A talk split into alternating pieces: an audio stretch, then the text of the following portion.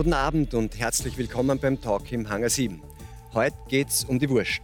Das hier vorne ist ein schlimmer Klimakiller und soll, wenn es nach Klimaforschern, Grünen und auch nach ÖVP-Landwirtschaftsministerin Elisabeth Köstinger geht, so teuer werden, dass wir alle viel weniger Fleisch essen. Denn die Erderwärmung schreitet voran und nicht nur Greta Thunberg macht Druck.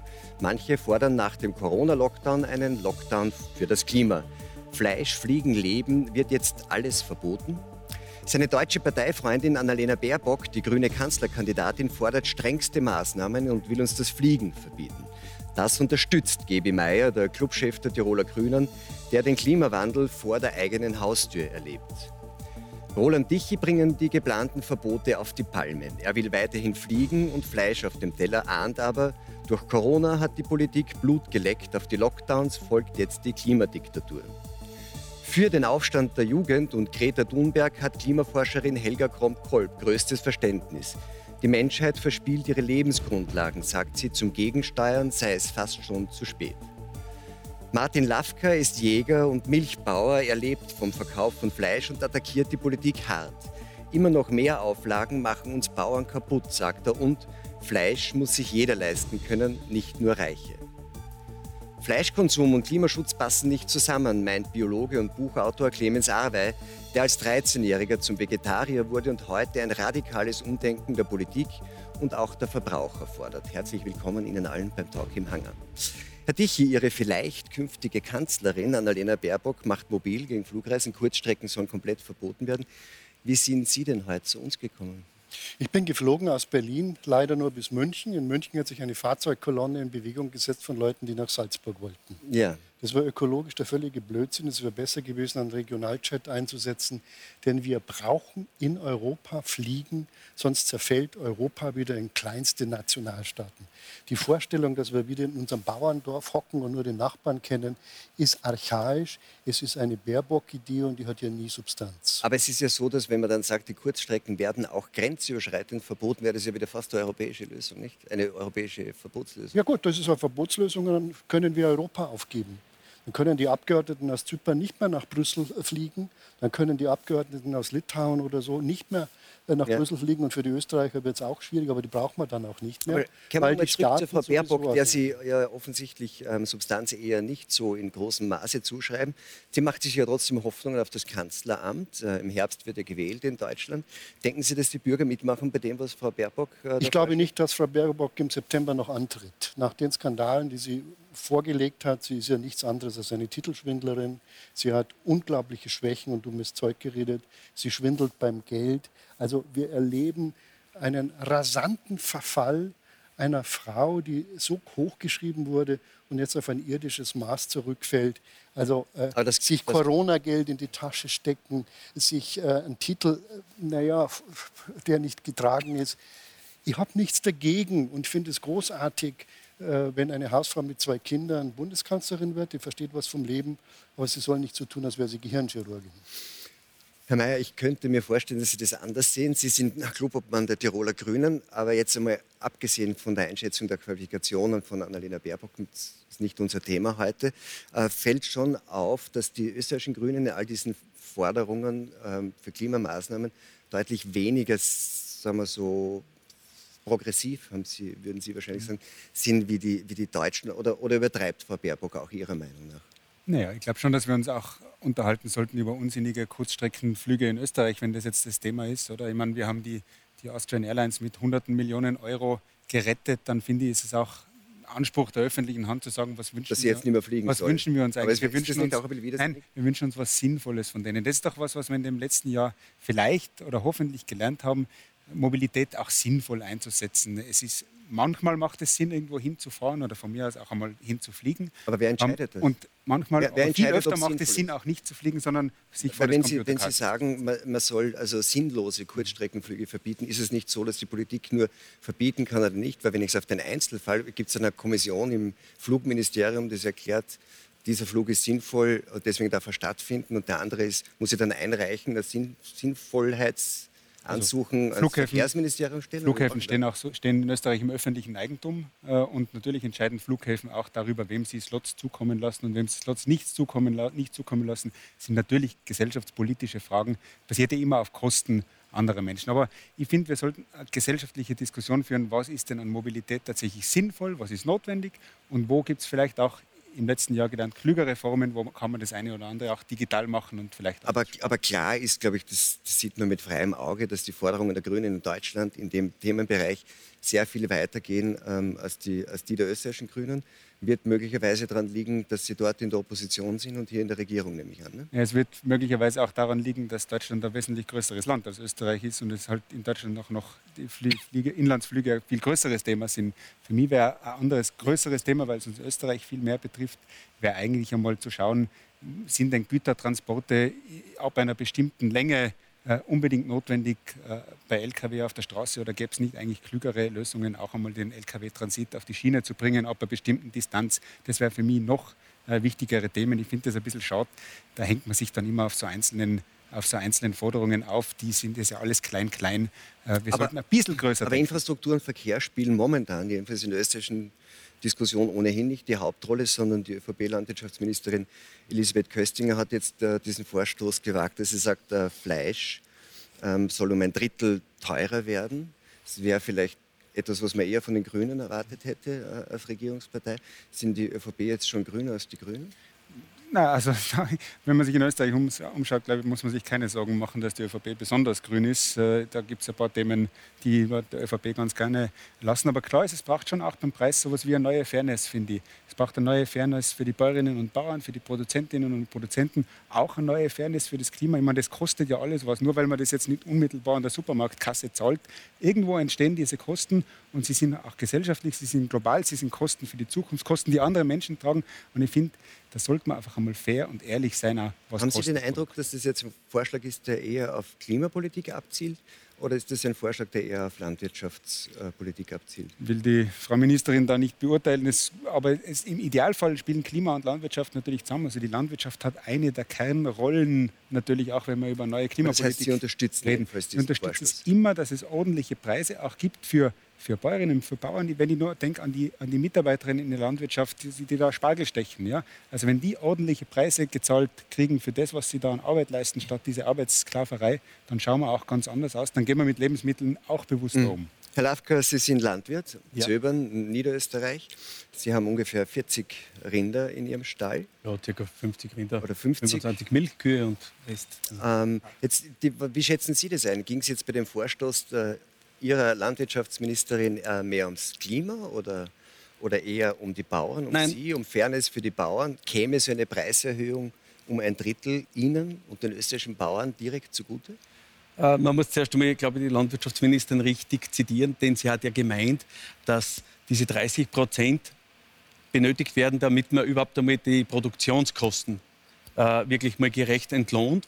Und das war ja der Antrieb. Also nicht, dass es für die Menschen in dem Sinn teurer wird, sondern dass prinzipiell ist es zu billig. Und da stehen wir leider. Das, so, das habe ich ein logisches Problem. Ja. Also es geht nicht darum, dass es Nein, teurer wird, aber es ist das zu billig. Nein, ihr, An, ihr Ansinnen war das mal aufs DB zu bringen, dass das Fleisch eigentlich viel zu billig ist. Ja. Das, das ist mal Fakt.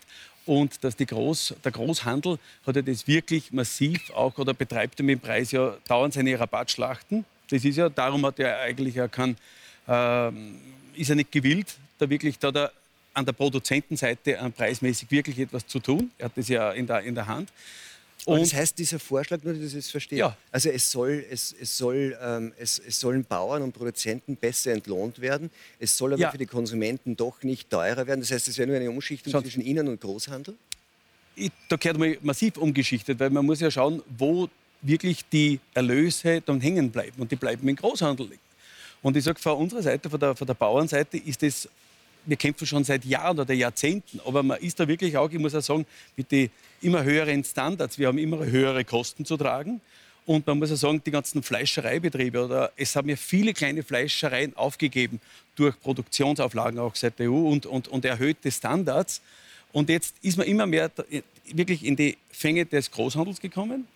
Und man ist ohne Förderung wären zum Beispiel so die Tierhaltung in Österreich nicht, notwendig, äh, nicht möglich. Und man muss auch eins dazu sagen, wir investieren laufend und immer wieder in Tierwohl.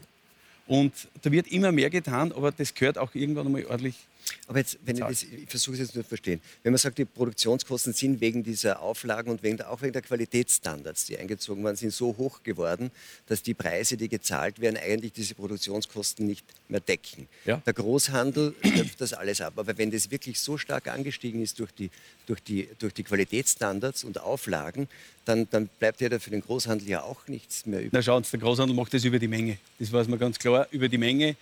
Und das ist ja das, das, das, Hauptkriterium. Weil wenn der ein paar Radlwurst verkauft, dann wird, bleibt nicht viel hängen. Aber wie gesagt, durch diese Mengenmacht, und wir sind ja nur in der Hand von ein, einigen, ich glaube, Hofer, Piller und Spar, sind nur die Hauptplayer in den Ganzen. Und die haben schon eine gewaltige Marktmacht. Okay, äh, zur Grundsatzfrage vielleicht noch prinzipiell diese Überlegung zu sagen, weniger Fleischkonsum aufgrund all dessen, was rundherum so quasi an Klimaproblemen dadurch entsteht. Äh, im, im, Interesse des, des, Klima, des Klimaschutzes, wären Sie da dafür? Na schauen Sie, ich würde einfach sagen, ein, ein, besseres Fleisch, weil es wird dann nach wie vor von der Politik, von der hohen Politik Mercosur-Verträge abgeschlossen, wo wirklich ausländisches Fleisch Aber, aber jetzt, wird. aber höhere ja. Qualität im Fleisch, aber das wäre dann gleich die Frau Professor fragen. Na schauen Sie, heißt, wir ja, haben heißt ja prinzipiell, ist, ist ja im, hilft dem Klima ja wahrscheinlich relativ wenig. Das hilft mir als Konsument, wenn ich den Eindruck habe, die Qualität ist besser.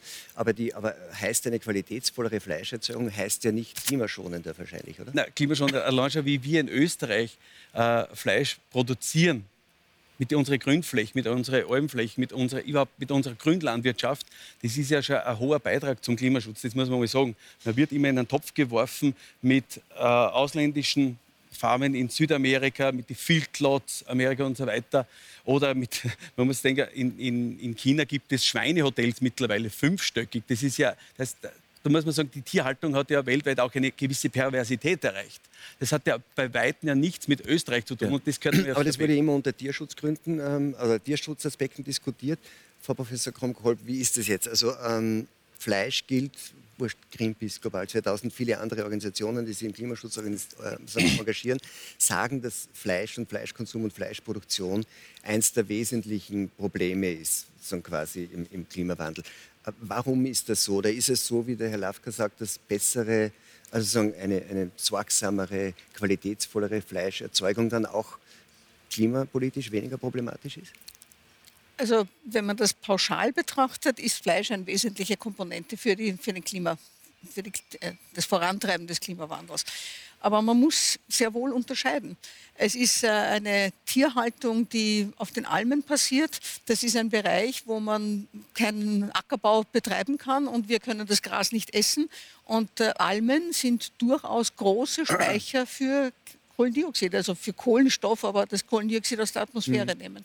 Das ist aber was anderes wie eine Massentierhaltung irgendwo in der Ebene auf einem Grund, der äh, sehr guter Boden ist, wo man auch Ackerbau Auf dem man was anderes könnte. machen könnte. Jetzt habe ich immer gelesen, dass ein, wesentlicher, ein wesentliches Problem in der, in der Rinderhaltung für, für das Klima Methan ist. Und das ist ja eine Frage der Stückzahl. Das heißt, es äh, ist ja ist völlig unterschiedslos, ob das irgendwo in der Ebene wo ist, wo man auch Ackerbau betreiben könnte oder auf der Alm. Nein, das, Methan ist, nicht, Methan, das ist nicht egal, weil sie auf der, auf der Alm im Freien, in der, in, sozusagen in der Freitierhaltung nicht diese, diese Konzentration haben können, die sie in der Massentierhaltung haben. Deswegen heißt sie auch Massentierhaltung. Mhm. Das heißt, dort ist das in einem natürlichen Kreislauf. Das, was an Methan freigesetzt wird, wird aber zugleich auch wieder vom Boden aufgenommen.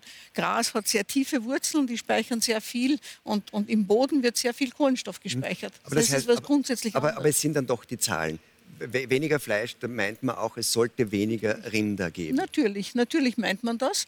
Und das ist auch richtig so. Und wenn man die Ärzte fragt, sagen sie auch, dass wir zu viel Fleisch essen. Das heißt, es gibt viele Gründe. Es wird, Tierwohl ist schon angesprochen worden. Es gibt viele Gründe, weniger Fleisch zu essen. Klima ist eins davon, einer davon. Und äh, äh, Sie haben vorhin gefragt, mehr Qualität bedeutet auch Klimaschutz? Ja, natürlich. Äh, weil mehr Qualität heißt weniger Masse und heißt aber auch zum Beispiel biologische Landwirtschaft, heißt äh, weniger Kunstdünger, das heißt alles Mögliche. Aber man muss auch sagen, mehr Qualität muss auch bedeuten weniger Quantität, wenn sich natürlich, die Klimarechnung natürlich. ausgehen soll. Und ich glaub, das, Aber das kein Fleisch essen, wäre das eine Option? Würden Sie so weit gehen, dass man sagt, das eigentlich sollten wir kein Fleisch essen, das wäre für uns alle medizinisch günstiger und auch unter Klimaaspekten das Beste? Also medizinisch, das müsste man hinterfragen. Wir sind, also von unserer Evolution her sind wir alles Fresser. Äh, das heißt, da müsste man ja schauen, ob das wirklich stimmt. Äh, da wird der Kollege wahrscheinlich eine, eine, seine eigene Meinung dazu haben. Aber das würde ich sagen, ist eher eine Weltanschauungsfrage. Aber vom Klima her würde es ja genügen, wenn jeder seinen Fleischkonsum einmal zunächst reduziert mhm. und womöglich halbiert oder in der Größenordnung. Nicht? Und das würden auch die Ärzte empfehlen. Wenn ich Ihnen jetzt quasi in Margaretes Garten ähm, die Heinrich-Frage stellen würde, wie halten Sie es, sagen Sie, Frau Professor, wie halten Sie es denn mit dem Fleisch? Also ich esse Fleisch, aber sehr wenig, sehr selten. Ähm, ja, halt gelegentlich einmal, vielleicht so ungefähr wie die, wie die Großeltern, nicht? Einmal in der Woche. Der so Sonntagsbraten quasi. So ungefähr, ja. Stimmt nicht ganz, aber, aber so etwa, ja. Awe, Sie haben sich mit 13 gegen den Sonntagsbraten entschieden, und zwar sagen auf Dauer, äh, nämlich überhaupt kein Fleisch mehr zu essen. Haben Sie damals schon irgendwie Klimaaspekte irgendwie ähm, im, im, Hinterkopf gehabt, dass Sie diese Entscheidung getroffen haben?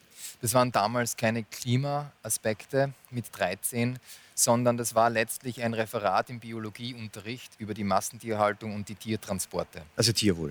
Tierwohl war, ist natürlich beim Thema Fleischverzicht oder kein Fleisch essen, Vegetarismus oder Veganismus ist natürlich das Thema Tierwohl das wichtigste, zentralste Argument. Das ist ganz klar. Ich muss auch sagen, jetzt lebe ich schon, ich bin jetzt 40, lebe also vegetarisch seit ich 13 bin, mit einem auch sehr geringen Milch- und Eikonsum und ich erfreue mich bester Gesundheit. Also ich mache meine regelmäßigen Bergläufe, mache sehr viel Sport und habe keine gesundheitlichen Probleme und weiß natürlich auch als Biologe, dass ich kein Problem mit Eiweiß habe, denn Pflanzen sind ja die Primärproduzenten des Eiweiß Sie enthalten alle essentiellen Aminosäuren und Aminosäuren sind die Bausteine der Proteine, der Eiweißstoffe und Mineralstoffe und Vitamine. Es ist alles da, hochwertige Fette. Man kann sich also sehr ausgewogen ernähren und es ist natürlich viel, viel ökologischer auch, diese Nahrungsenergie aus der Primärquelle zu beziehen, anstatt diese Primärquelle als Pflanzen, als Futtermittel an Tiere zu verfüttern denn in der Tiermast geht je nach Tierart das 5- bis 18-fache der Nahrungsmittelenergie aus den Futtermitteln einfach verloren. Über den Stoffwechsel der Tiere. Es wird festgesetzt in Körperteilen, die man dann nicht isst und so weiter. Also es ist eine, eine, ein, ein Verschleiß von Nahrung. Das wäre jetzt sagen, der, der ökologische anbauen. und der Klimaaspekt dran und nicht der Tierwohlaspekt. Sie wollen aber, wenn ich das richtig verstanden habe, jedenfalls nicht den Fleischkonsum, weiß ich nicht, verbieten oder über deutlich höhere Preise äh, sozusagen reduzieren, sondern Sie würden lieber auf die Einsicht der einzelnen Konsumenten vertrauen.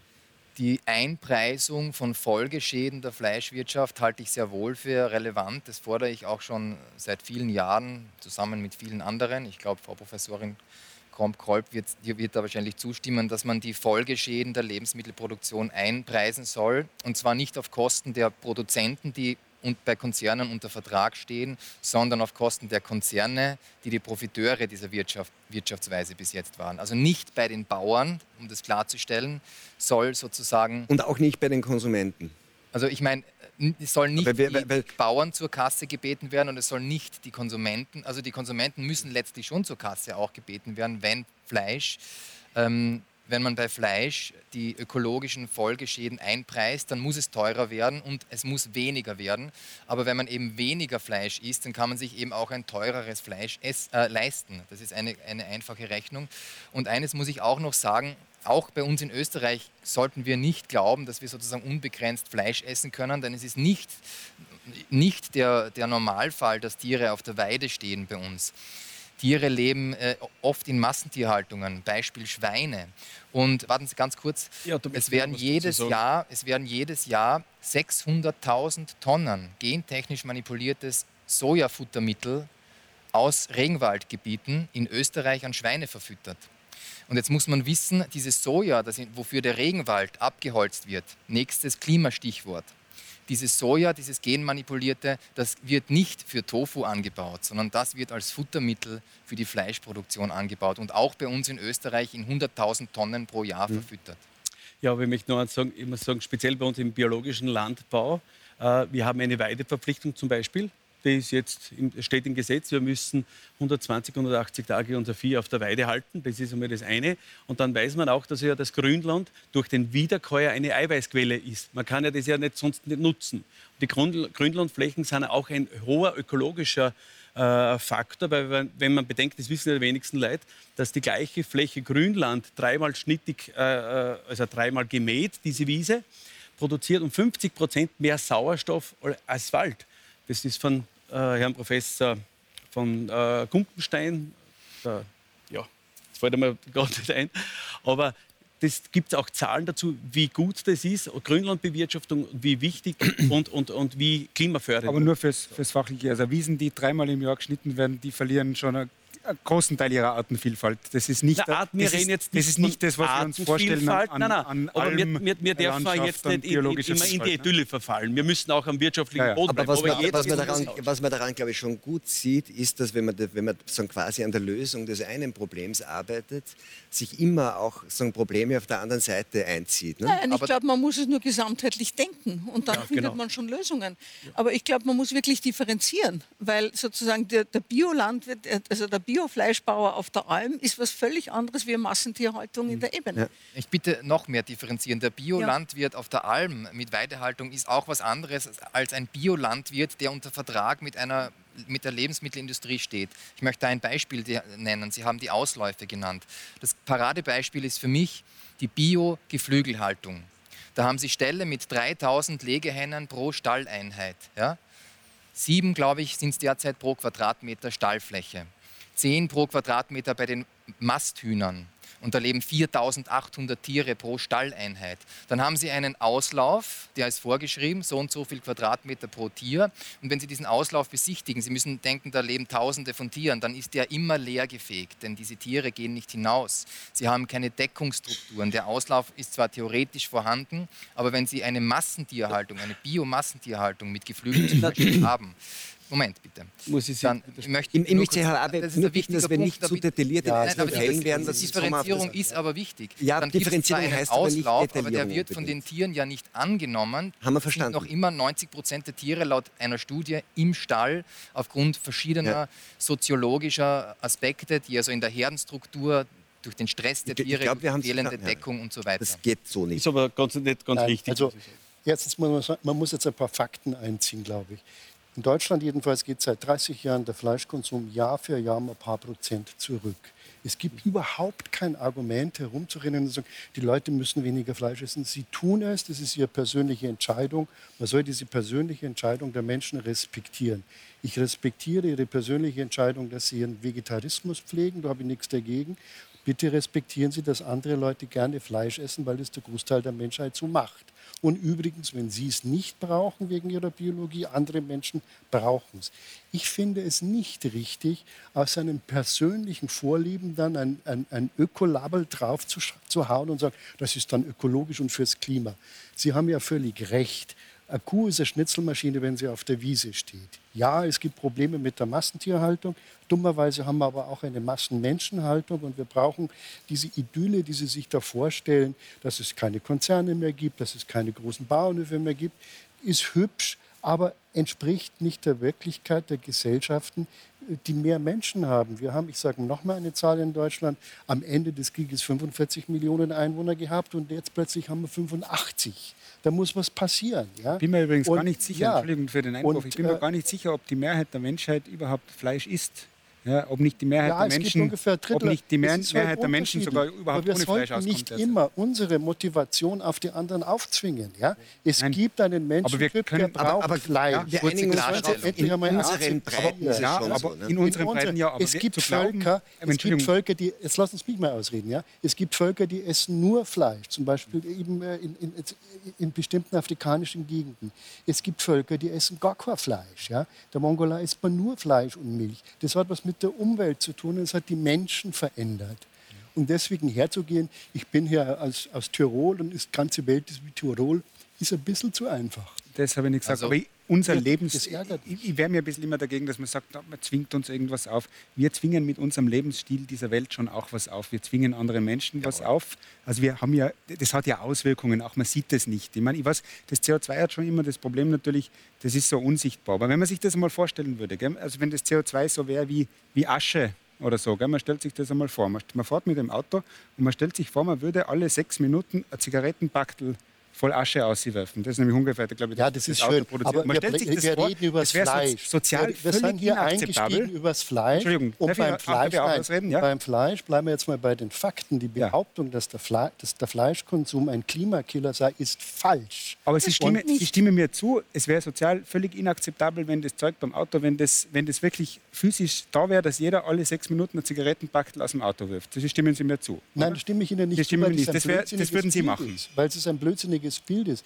Was äh, haben Sie da für Fantasien, dass die Menschen Zigarettenbackel aus dem Auto schmeißen? Ich stelle mir vor, was, was wäre denn, wenn man sich das vorstellen. Ich kenn CO2, niemanden, wenn das, das sich das tut. CO2 nicht so unsichtbar verpflichtigen würde in der Wahrnehmung, sondern wenn, wenn das was wäre, was man wirklich haptisch wahrnehmen würde. Auch beim Atmen zum Beispiel. Also Aber- zu aber behaupten, dass das Fleisch keinen. Beitrag, dass die Fleischproduktion keinen Beitrag zum Klimawandel leistet, das ist also einfach faktisch falsch. Nein, und Frau da Professor, Sie, Sie da haben sich das überlegt und haben sich das ausgedacht. Ich habe mir das die überhaupt Fakten, nicht ausgedacht. Fakten sind dagegen. Das ist, eine reine also bitte, dann schauen Sie bei der FAO nach oder bei ist irgendeinem Also anderen. Entschuldigung, Sie reden da mit einer der renommiertesten Klimawissenschaftlerinnen Das mag ja sein, aber brauchen sie der Frau Professor nicht täuschen. die Fakten erzählen. Und jetzt möchte ich auch gegen, den Angriff gegen mich etwas sagen. Nein, ich verbiete niemandem Fleisch zu essen. Ich appelliere nur dafür, weniger Fleisch und Das tun die Leute doch eh. Dann können zu doch gleich heimgehen. Und es geht Das auch nicht Leute um eh. Sozialromantik, die Sie mir unterstellen, sondern ich habe gesagt, dass der hohe Fleischkonsum in Europa, in Ländern des Südens, in tropischen und subtropischen Regionen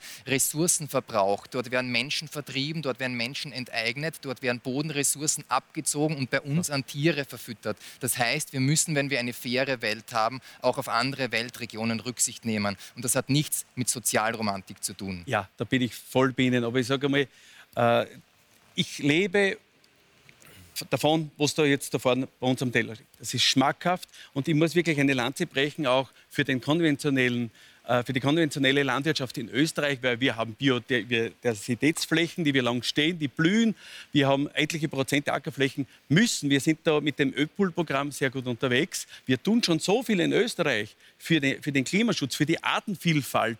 Wir sind aber die äh, Spritzmittel. Sie müssen einen Sachkundeausweis haben, Befähigung und so weiter. Wir sind gegenüber anderen Ländern, die zum Beispiel jetzt gehen wir aufs Gemüse oder was, Gemüse produzieren ja mit ganz anderen Grenzwerten konfrontiert, viel niedriger. Und wenn man sagt, nur äh, das Gemüse ist gut oder das Gemüse essen, schauen Sie mal, wo das billige Gemüse herkommt, unter welchen menschenverachtenden Sie haben- Zuständen Sie haben das in. Südeuropa Ja. oder Südosteuropa Darf hergestellt wird. Zwei Sätze, da, zwei Sätze dazu anbringen. Ähm, ich kenne einen Bauer, ich weiß in Tirol, aber das ist eine kleine Welt, aber sei sei es drum, gell? Ähm, der hat was ganz Einfaches gemacht. Der ist in den Supermarkt gegangen und hat sich angeschaut, wo kommt das, wo kommen die, Artikel her, die ich produzieren könnte, die am weitesten herkommen. Und ist draufgekommen, das ist der Knoblauch. Und hat angefangen, Knoblauch zu produzieren in Tirol. Und hat gesagt, er verdient sich dumm und dämlich mit der Knoblauchproduktion, weil der kommt sonst alles aus China und aus Chile und was der Teufel was. Also es wäre doch klug, aus der konventionellen Landwirtschaft auch eine innovative Landwirtschaft zu machen, die die verschiedenen Ansprüche unter Darf anderem. ich nur diese, diese, dieser Satz, es wäre doch klug, dass ich, darf ich den aufgreifen, weil wenn man sagt, es wäre doch klug, dann könnte man bei Herrn Tichy sein und sagen, wenn es wirklich so klug ist, dann werden es die Leute schon machen. Und ob es klug ist, das, Das ist vielleicht, das, müsste, das müsste vielleicht jeder selbst entscheiden. Und da kommt jetzt meine Frage, nämlich auch zum Beispiel zwischen Ihnen beiden, dass man sagt, es wäre klug, wir vertrauen drauf oder wir appellieren an die Leute, dass sie es tun, weil wir erklären ihnen, warum es vernünftig ist. Die Frage ist, und gleichzeitig sagt man, man hat aber wenig Zeit. Die Frage ist, und das ist ja, was immer so quasi drüber schwebt, muss, kann man darauf vertrauen, dass die Einzelnen sich ändern oder muss man massiv eingreifen, zum Beispiel eben auch mit Verboten? Das es, ist gibt, die es gibt sehr viele Arten einzugreifen und es ist ja nicht so, dass wir jetzt nicht eingreifen. Wir greifen ja zum Beispiel mit billigem Fleisch ein. Wir animieren ja die Leute direkt dazu, Fleisch zu essen, weil es billiger ist Ich als Gemüse nicht und Obst. Wir. Entschuldigung, Frau Ja. Entschuldigung, ja, Ist Sie der- haben recht. Wir, müssen- wir haben ja, wirklich wen, wir der ja Interesse ja, daran hat. Ja. Ja, ja, also sozusagen unser Wirtschaftssystem, Ja, genau. äh, unser Wirtschaftssystem verleitet die Leute dazu, Sachen zu machen, die klimaschädlich sind. Und das muss nicht so sein. Man kann das Wirtschaftssystem so gestalten, dass das nicht passiert. Und das ist beim Fliegen so, wenn die Bahn verfügbar ist und wenn man leicht und schnell quer durch Europa kommt, und damit meine ich jetzt nicht Griechenland nach Finnland oder nach Spanien, sondern wirklich die Kurzstrecken, äh, dann, dann fahren die Leute auch mit dem Zug. Ja, es, es, ste es steigt niemand von Wien nach, nach Salzburg gern ins Flugzeug, weil er mit dem Zug viel schneller Darum ist. ist ja, Sie haben ein wunderbares Beispiel gemacht, warum diese Debatte so symbolisch ist. Wenn der Zug schnell ist, benutzt man ihn nicht. Von Paris nach Marseille fährt man mit dem Zug, weil der TGV so wahnsinnig schnell fährt. Die Franzosen haben allerdings drei Vorteile. Erstens stehen da keine dummen Berge rum, deswegen kann man schnell mit dem Nein, Zug nein, fahren. Berge sind nicht dumm. Zweitens, Vorsicht, gell? äh, ja genau. Ja. Äh, wenn der Tiroler drauf wohnt, sind sie schlau. Und es stimmt, dass egal, wer drauf wohnt. Berge Das, das, zweite Berge sind ist, nicht dumm. das zweite ist, der TGV verbraucht unendlich viel Energie, Aber- unendlich viel aber Strom, aber er kommt, er kommt aus dem Kernkraftwerk. Deswegen Aber- ist in Frankreich der Zug erstens da und zweitens ökologisch. Wenn ich aus, Ham, äh, aus Berlin oder aus Hamburg hierher gekommen wäre, wäre mit einem Zug gefahren, der dreckig ist, weil er Braunkohlenstrom hat und zweitens gibt es ihn gar Das nicht, weil muss der ja kein... Bitte mal ausreden lassen, ja? Äh, zweitens gibt es ihn gar nicht. Wir reden, man müsste mal. Ja, dann baut Züge und wenn die Züge da sind, dann braucht man kein Verbot mehr vom Flugzeug, weil dann keiner mehr mit dem Flugzeug fliegt. Aber Weil die jetzt- Leute eh vernünftig Weil sind. eh vernünftig sind. Aber wenn man es umgekehrt macht, ich verbiete erst was, dann stelle ich fest, jetzt habe ich aber nichts mehr, das ist verkehrt. Aber das ist ja nicht das, was passiert. Schauen Sie sich das in Österreich an. Es war ja in zur Verbindung mit, dem, mit, dem, mit der Auer-Subvention war ja eine Reduktion der Kurzstreckenflüge oder ein Verbot. Und die sind so gewählt worden, dass sie nur dort greifen, wo es die Züge gibt. Graz, Wien zum Beispiel greift nicht, weil es dort den Bahnhof dazu nicht gibt. Das heißt, äh, naja, na ja, aber das ist doch, das ist Dann doch genau ja das, was Sie fordern. Genau, Dann eben darum geht's. Ja, So, es und geht ja deswegen nicht sage ich, Aber was er sagt, ist, baut vorher den Bahnhof, dann machen sie es eh und verbietet es nicht vorher. Nicht? Ja, es ist weil ja wenn nicht ich's verboten hab, dann es ist ist es ja weg. nicht verboten. Es ist ja genau erst dann verboten, wenn die, Sie- wenn die Zeit auch eingehalten werden kann. Schauen Sie, in Deutschland Ich haben wir wäre ja die radikaler, Debatte, aber de facto folgt man ohnehin Ihrem Rat. Ja, ist das nicht Schauen, vernünftig? schauen Sie, in Deutschland macht man die Erfolge. Ja, man müsste man gleichzeitig auch den Bau beschließen. Nicht? Und die, der Aber, Flughafen aber was heißt Speicher denn, Sie bemüht sich schon lange um Sie würden es verbieten, auch wenn der Bahnhof noch nicht da ist? Oder? Äh, Das muss irgendwie Hand in Hand gehen, nicht? Und das kann ja die Politik. Die Politik kann ja den Bau dieses Bahnhofes beschleunigen, sodass diese Strecke nicht geflogen werden muss. Und sie kann tun. auch dafür sorgen, dass die nach Klagenfurt nicht geflogen werden muss. Aber, das muss eben Hand in Hand gehen. Es ist eben genau mein Argument. Baut Bahnstrecken und anschließend fliegt keiner mehr. Und nicht umgekehrt wie Frau Baerbock, verbietet es zuerst und dann stellt es fest, es gibt nichts. Ein Was bisschen, ein bisschen Also- weil Sie gesagt haben, in Deutschland ist es nicht. Ein bisschen ist das ja schon auch mit dem Atomausstieg so passiert. Nicht? Die, eine der Folgen des Atomausstiegs nach Fukushima war, dass wir jetzt in Deutschland mehr Kohlekraftwerke in Betrieb haben als Also die, die Nuklearpolitik in Deutschland, glaube ich, glaub ich äh, ja, braucht man nicht sehr viel kommentieren. Ja, nein, ja, nein. Also das, das ist keine, ich meine, Politik muss auch langfristig, langfristiges Planen ermöglichen. Und äh, wenn das einmal hin und einmal her geht, dann wird das halt schwierig. Aber Aber dass man ohne, ohne Kernenergie auskommt, das hat Österreich locker bewiesen. Äh, Und ich glaube, das ist überhaupt keine Frage, dass das auch in Deutschland geht. Man muss es nur gezielt und zielstrebig angehen. Genau, und ist nicht, sehr gute Idee. Sehr und gute nicht Idee. äh, auch, auch bei der Braunkohle. Auch aus Und- der Braunkohle muss man rascher aussteigen, als das Deutschland Und wie stellen Sie sich tut. vor, dass wir die Energie erzeugen, die wir brauchen? Haben Sie da Vorstellung? Ja, natürlich. Das, Wie haben denn? Sie, das hat gerade Deutschland Ja, sehr denn? gut vorgemacht. Nein, schauen Sie, Wie- wir haben im Januar und Februar, ja, haben wir verglichen mit dem Vorjahr 7% mehr Windkraftanlagen äh, gehabt, aber wir haben 40% weniger Windstrom produziert, weil der Wind weht, wann er will und nicht, wann wir es brauchen. Ja, Ja. aber So. Entschuldigung, die Ich Kombination erneuerbare, so. die Kombination erneuerbare Es Energien funktioniert nicht. Was wir machen, funktioniert Wieso- selbstverständlich. wieso sagen Sie, es Wieso vertreten Sie eigentlich funktioniert jede dümmste Position, die man sich nur Ja, ausdenken ja kann? Machen Sie der doch Tiroler noch die ist schlau und ich zweitbeste bin dumm. Position. Aber, Bitte. aber wenn Sie es meinen, Müssen ja nicht ich jede sein. erkläre es. Ihnen einmal. Schauen Bitte. Sie, wir steigen aus dem Atomstrom aus und kaufen Atomstrom aus Frankreich und Braunkohlestrom aus Polen. Und wir kaufen russisches Erdgas, das wir über 9000 Kilometer heranschleppen. Dabei entsteht jede Menge Methan, die verfliegt. führen wir nicht jede die- deutsche Diskussion da- ganz einfach ausreden lassen. Die Dame hat mich angesprochen, Frau Professor, und ich erkläre es Ihnen, dass es bestimmte Dinge gibt, die kontraproduktiv sind, weil unser CO2-Ausstoß in der Energiewirtschaft seither steigt, und zwar massiv. Also das Hauptthema in Österreich, Entschuldigung, wenn ich das nur sagen darf, fast die Hälfte von dem Energieverbrauch, nämlich den, von dem, den wir auf fossile Art und Weise haben, ist die Mobilität. Und in der österreichischen Diskussion, und es kann uns schon gelingen, das, wo wir derzeit fossile Energien verbrennen, äh, das so umzustellen mit Photovoltaik, mit Windkraft, auch mit einem smarten Ausbau von Wasserkraft. Es kann uns gelingen, das Land so auch auf erneuerbare Beine zu stellen. Da bin ich schon davon überzeugt.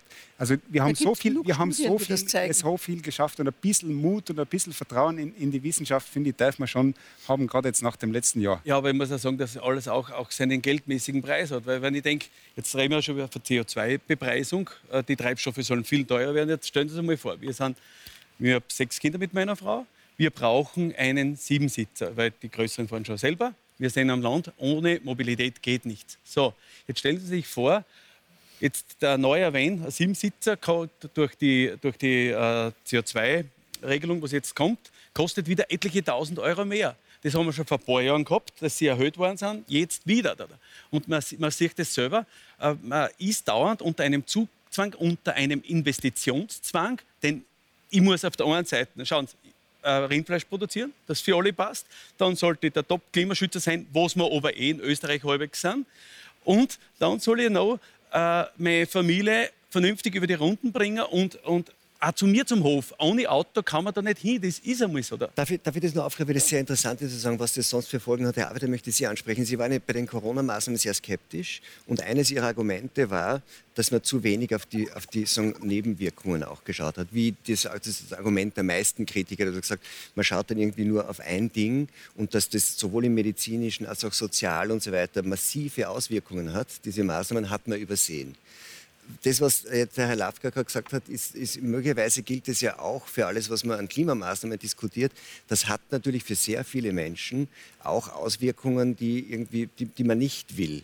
Ist es nicht so, dass man da auch zu wenig schaut? Weil was er sagt, ist natürlich für die, für die, für die, für die innerstädtische Lifestyle-Community der Grünen ist natürlich Mobilität vollkommen wurscht, weil in der Stadt kann ich eh mit dem Fahrrad äh, fahren oder mit der U-Bahn fahren, kann ich eben außerhalb der Stadt nicht gutes Stichwort. Das ist auch meine Kritik an den Grünen, an den Grünen, dass eben, äh, eben eine Form von, von Lifestyle-Politik für die besser situierten betrieben wird. Also City-Maut, äh, Verteuerung von, äh, von, von Benzin, Diesel, also von Treibstoffen etc.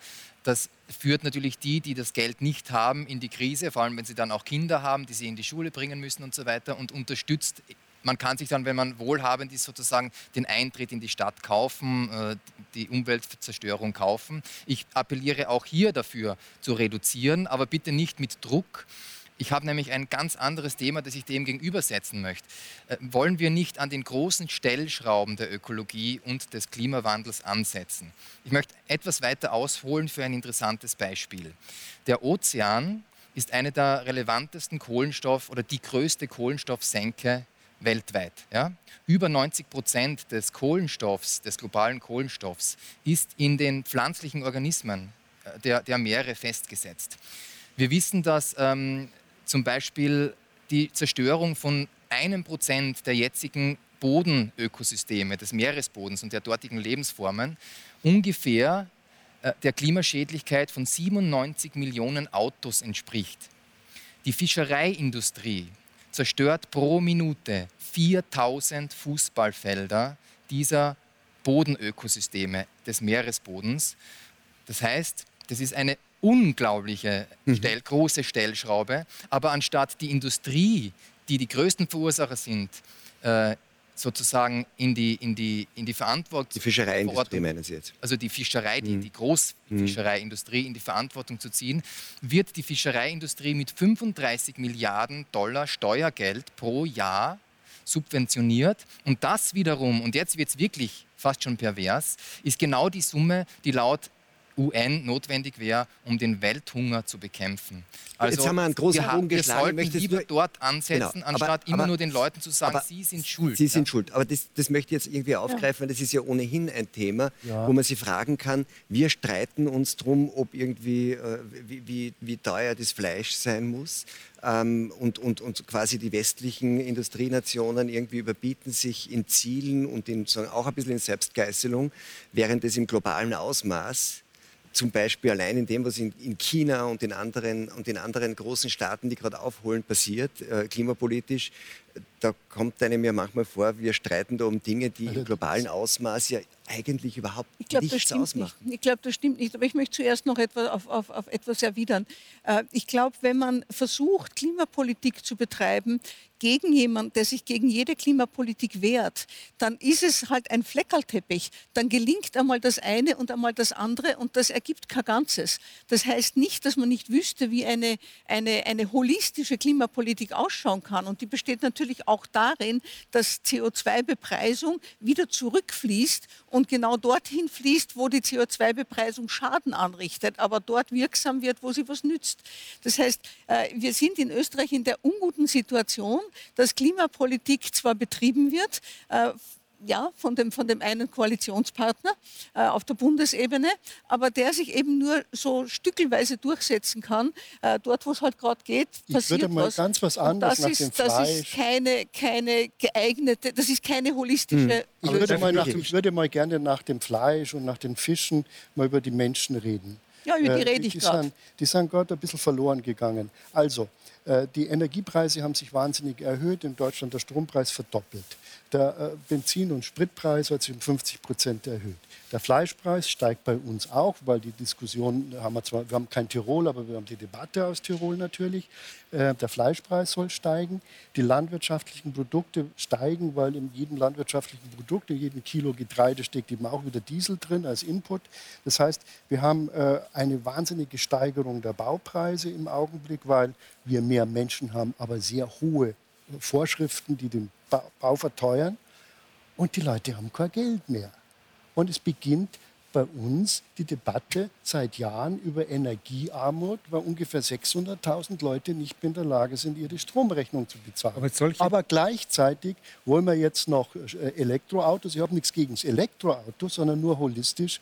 Ja, wo soll der verdammte Strom fürs Elektro? Aber wir, wollen, wir wollen das Öl abschaffen, bin ich dafür. Wir wollen mit Strom heizen. Die Frage ist, wo kommt der Strom her und wer bezahlt ihn? Also das Holistische gefällt mir, Aber- würde ich aber in den Mittelpunkt, weil nicht Fische und Vögel stellen, sondern auch die ganz normalen Bin Konsumenten. die ich bin jetzt- mit bin dem Schicksal der Menschen von dem Schicksal der Menschen trennen. Wir leben in- einem globalen Ökosystem, wo das Ja, Schicksal der Tiere aufs Am engste Ende mit dem ist es ein Mensch. Und ich möchte jetzt mal eine Politik wissen, die den Menschen sagt, die ihre Rechnungen nicht mehr bezahlen können, was jetzt passiert. Nur- ich weiß, dass das heute weiß, nicht bin mehr ich, da bin ich interessant jetzt sehr eigensinnig, aber ich möchte bei dem Thema bleiben, was es wirklich, und ich glaube, das wird uns noch länger beschäftigen, wenn man so will, die Vorgangsweise der Politik bei der Bekämpfung der Pandemie und die Vorgangsweise der Politik bei der Bekämpfung des Klimawandels sehr eng verbindet, nämlich die Frage, und das ist meine Frage an Sie, ich habe Sie richtig verstanden, dass Sie sagen, was wir jetzt sehen in dieser wieder verstärkten Klimadebatte, nachdem die Corona-Debatte langsam abklingt,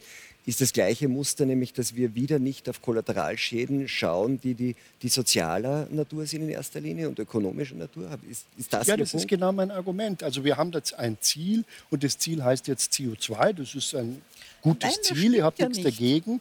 Aber ich habe auch Menschen, die leben müssen. Äh, Wir haben auch äh, wirtschaftliche Notwendigkeit, dass wir zum Beispiel Mobilität brauchen. Es wird immer so getan, Mobilität ist der reine Luxus, brauchst du nicht. Nein, wir brauchen Mobilität, ist ein Menschenrecht, ist ein Grundrecht auf Mobilität, auf Freiheit der Berufswahl. Und wir reduzieren alles immer auf einen Punkt. Und dann passiert etwas, äh, ich bin nämlich anders als Sie ein Freund von Stückwerk, weil wenn man schrittweise vorgeht, Das dann ist was sieht man, anderes was wie passiert. Stückwerk. Im, was Schrittweise da, ist was anderes wie Stückwerk. Stückwerk und schrittweise, dann sieht man, was passiert an anderem Ende. Weil man kann die Welt nicht gewissermaßen an einem Reißbrett entwerfen. Das wird eine grauenhafte Diktatur mit grauenhaften Folgen. Das haben wir oft genug erlebt. Sondern wir müssen schrittweise die, Ja. Die Welt verändern. Und zwar mit verschiedenen Argumenten. Wir haben die Menschen, wir haben die Ökologie. Wir müssen auch die Ökologie vor den Ökologen schützen. Wir haben in Deutschland eine riesige Umweltvernichtung durch Windräder. Jedes Windrad, zu dem führt eine Autobahn hin. Darf wir zerstören ich unsere Wälder. Na, na, ganz, ganz- kurz. Äh, wir zerstören unsere Wälder. Und wenn Tirol in Deutschland läge, dann wäre auf jedem Höhenrücken ein Windrad und Sie würden es nicht mehr lustig finden. Eins möchte ich irgendwie da noch anschließen, weil das ist die Diskussion, die uns dann, glaube ich, in Zukunft beschäftigen wird, nämlich äh, sozusagen quasi, was ist denn das Grundproblem? Er, er hat es ja vorher schon erwähnt, wir haben in, hatten nach 45, was, 45 Millionen ja, so äh, Einwohner äh, in, in wurden dann schnell 80. Mehr. Das heißt, wir, wir, wir haben ja das Zusatzproblem, dass wir bei einer sehr kontinuierlich und relativ stark ansteigenden Zahl der Weltbevölkerung endliche Ressourcen haben. Und jetzt ist ja der nächste Punkt, dass schon tatsächlich viele Leute sagen, eigentlich ist die, ist die wirksamste Klimamaßnahme eine deutliche Verlangsamung äh, sagen, des Bevölkerungswachstums. Wir, das Problem ist, die Erde hat zu viele Menschen, also sollten wir auch tendenziell auf Kinder stärker verzichten, weil wir dieses Problem sonst kontinuierlich vergrößern. Aber das ist nicht unser Problem. Unser Problem ist der Lebensstil. Mhm. Das ist, es gibt in anderen Teilen der Welt, wo die Zahl der Menschen ein Problem ist. Aber bei uns... Aber es ist doch interessant, da sagen wir, das ist, ist nicht unser Problem, aber sonst sagen wir immer, das nein, ist nein. alles global vernetzt. Nein, natürlich ist es vernetzt, aber der Weg zu einer nachhaltigen Welt ist unterschiedlich. Unserer geht über Reduktion, also Reduktion des Ressourcenverbrauches und dort geht er über sozial bessere Bedingungen. Das sind völlig verschiedene Wege. Ja. Ich bin da nämlich voll mit die, die Art, wie Sie Klimapolitik beschreiben, ist genau die Art, wie man Klimapolitik verhindern möchte. Nämlich indem man den Menschen ununterbrochen Angst macht, dass ihnen alles Mögliche genommen wird, statt dass man ihnen zeigt, was sie alles gewinnen können. Klimapolitik ist im Grunde genommen. Angst. Klimapolitik sie ist. die Welt jeden Tag Lassen Sie mich auch ausreden. Ja, Klimapolitik ist im Grunde genommen die Politik, die Lebensqualität bringt und die uns wegbringt von diesem, dieser Fixierung auf einen Lebensstandard, der nicht aufrecht aufrechtzuerhalten ist und der im Grunde genommen Leben schützt und Lebensqualität bringt. Und äh, Angst machen dann ist ein Machtinstrument. Sie, dann sagen Sie den Menschen an, kein Fleisch, keine Wohnung, keine Mobilität mehr. Dann nein, nein, im Gegenteil. Das, das, ist genau das, was gleich, Sie behaupten. Aber eine, das stimmt eben einfach Frau, nicht. Frau Kompok, ja, eine, eine, eine, gleich eine Rückfrage nur, weil das ist echt interessant, wenn Sie sagen, da geht es dann so, man muss es positiv und da geht es um Lebensqualität.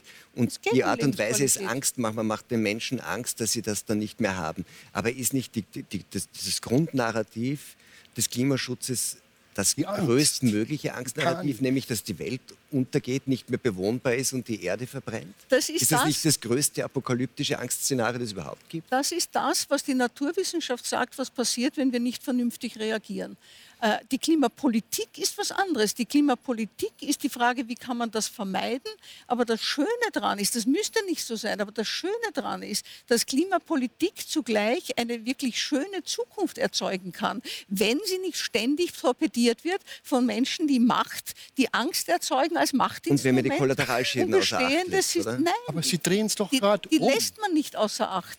Eine vernünftige Klimapolitik ist eingebettet in die nachhaltigen Entwicklungsziele der UNO UNO. Und das ist das Nächste an einer Vision, wie die Welt sein könnte, das die Menschheit je hervorgebracht hat. Aber wissen, hat auch Schwächen, aber... Darf ich es doch an einem Beispiel sagen, um an die Frau Professorin anzuschließen, wie es für die Menschen wirklich besser werden kann und für das Klima gleichzeitig. Ja, wir haben das Thema, ist für alle klar, Menschen haben alte Heizungen, die sind, die sind nicht nur klimaschädlich, die sind auch teuer. Das hat man erkannt. Man hat aber auch gleichzeitig erkannt, die Menschen können sich das nicht leisten oder viele Menschen können sich das nicht leisten, ihre Heizungsanlagen auszutauschen. Na gut, dann geht man her, das ist genau das, das, was der kleine Koalitionspartner zugegebenermaßen aber derzeit macht. Wir investieren 100 Millionen Euro in Wärme in, in, Tausch von Heizungsanlagen, wo man zum Menschen sagt, wenn du das nicht leisten kannst, dann wird die Gesellschaft das vollständig bezahlen. Die Gesellschaft wird deine Heizung austauschen. Du wirst eine neue Heizung haben, die ist für dich besser, sie ist für dich billiger, sie ist für das Klima insgesamt gut. Da haben alle haben alle die Gesellschaft was, hat haben alle was Geld daran gewonnen. Die Handwerker haben, haben was Wer davon gearbeitet. Im Kapitalismus ist das halt einmal ein Kreislauf. Gell? Also das ist ja nicht, dass das Geld irgendwo verschwindet, es sondern da entsteht, ja auch Wertschöpfung, da entsteht ja auch Wertschöpfung daraus. Da gewinnen alle was, wenn man es sinnvoll einbettet. Ich glaube, das haben wir schon gelernt, dass das umfassend zu betrachten ist, am Ende für alle besser werden soll. Sonst braucht man es nicht machen. Klimapolitik ist eine Politik von Mut und nicht von Angst. Aber ich muss sagen, dass ich finde ja persönlich das große Problem, weil wir haben zu Beginn der Sendung haben wir über Fleisch und Bepreisung gesprochen. Wir haben ja das große Problem, dass, dass wir eine Gesellschaft erzogen haben, die ist ja Wegwerfgesellschaft. Genau. Die kauft sich alle paar Wochen das teuerste Handy und wir dann, Sie wissen, der, der Fleischkonsum ist eh schon, geht immer mehr zurück. Äh, die Lebensmittel machen ja nur vom, vom Einkommen 11 bis 13 Prozent aus. Und wir diskutieren über das Fleisch und der kauft es in der nächsten Ecke oder lässt sie über Amazon mit fünf Backelwagen dann wieder das neue Handy schicken mit Zubehör und das Ganze. Diese Wegwerf Gesellschaft, diese Mentalität, dass nichts mehr einen Wert hat. Und zum Schluss hat ja der Mensch dann auch keinen Wert. Das, ja, das, das bleibt am Ende dann über. Und das ist ja die große Krux. Und das Schöne und das Interessante, was immer verschwiegen wird, ich habe so das Gefühl, in Corona ist das wirklich so stark zu, äh, zutage getreten. Die großen Gewinner, das sind ein paar Sie wissen, wem die Konzerne gehören auf dieser Welt und welchen Einfluss die mittlerweile auf die Politik ausüben. Was glauben Sie? Unser, unser Finanzminister, der muss jetzt Schulden aufnehmen, Schulden aufnehmen. Seine einzige Leistung war bis jetzt, wie er es immer gerühmt hat, er hat bis jetzt noch keinen Schulden gemacht persönlich. Na, dann sage ich, dann hast du nichts investiert. Aber wir nehmen extrem viel, wir verschulden uns woanders. Und ich frage mich, wer bezahlt das? Kein Mensch kann, das ist nie, das kommt das nie auf der, auf der Play. Und wer, wen sind wir dann verpflichtet? Und was, was müssen wir zurückbezahlen? Deswegen Herr Lafka, wenn ich Sie richtig verstanden habe, auch aus dem, was Sie jetzt sagen, ist Ihr Vertrauen in die Leistungsfähigkeit der politischen Klasse nicht extrem hoch. Nein. Das haben Sie auch vor kurzem in einem Video ähm, relativ eindeutig ähm, sagen, quasi zu verstehen gegeben. Und ich würde vorschlagen, wir schauen uns einen kurzen Ausschnitt daraus an. Geschätzte Damen und Herren unserer Republik, ich muss mich jetzt wirklich bedanken bei euch denn mir reicht's. Hohe Herren, ihr habt keine Ahnung. Anstatt dass schaut, dass eure Arbeit macht, dass das Gesundheitssystem wirklich da hier, das habt ihr eh schon lange gewusst, wir brauchen mehr Betten. Monate habt ihr es gewusst, dass habt ihr da Pressekonferenzen habt gemacht. Wisst ihr nichts Gescheites? Wir müssen sie da anstrampeln im Beruf, mit den Kindern und mit allen. Und ich muss Ihnen sagen, eins muss ich meinen Kindern wirklich, wirklich ans Herz legen. Wir werden sie gut erziehen, dass sie alles werden, nur nicht solche Politiker, was wir derzeit Land auf Land ab haben, die einfach wirklich die Leute allein lassen. Man kann sagen, Sie waren on fire, wie man da so sagt. Ich muss ähm, die Situation Sie haben, und, Sie haben, und Sie haben inzwischen Ihren Facebook-Account gelöscht. Ja, ich, ich muss einfach nur die Situation beschreiben, weil Sie müssen sich vorstellen, wir haben drei Kinder in Homeschooling gehabt. Ja? Dann, äh, am Land geht ja das Internet ja so wunderbar. Ja? Wobei ich auch oft froh bin, wenn das Internet für die Kinder nicht geht. Das möchte ich auch dazu sagen. Und äh, ich äh, nebenbei auch Biomasseheizwerke betreuen. Und das war gerade, wie dann verkündet worden ist, nein, vorher äh, kein Lockdown, die, die, die, die, Schüler können in der Schule bleiben und so weiter und so fort.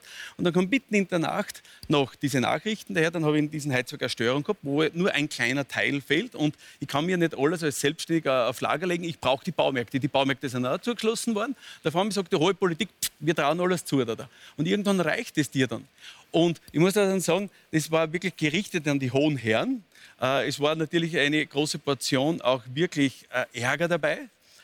Hab dann innerhalb. Äh, aber, dann aber, die Hohen Herren sind ja eigentlich in einer Partei, der sie ja relativ nahe stehen, oder? Ja, was soll man sagen? Es ja, ist heutzutage glaub, schwierig alles. Nein, aber ich möchte es noch fertig sagen, weiter. Aber jetzt müssen Sie sich vorstellen, äh, 100.000 Klicks habe ich gehabt innerhalb einer Woche und auf einmal sind auch in meinem engsten Umkreis äh, Meldungen hervorgekommen oder wirklich Anschuldigungen hervorgekommen, wo ich mir denkt das habe ich nicht notwendig. Ich will ja, wenn es was gibt in der Welt, verändern, aber ich will nur und auch meine Meinung frei sagen dürfen. Und das hat man jetzt auch gemerkt in Corona, dass man seine Meinung nicht mehr frei sagen darf. Und das, da haben wir gedacht, na, das tue ich mir nicht mehr an. Ich lösche meinen Account, den Facebook-Suizid habe ich gewählt und ich sage ja, mir geht es viel besser. Aber jetzt sitzen sie doch wieder da.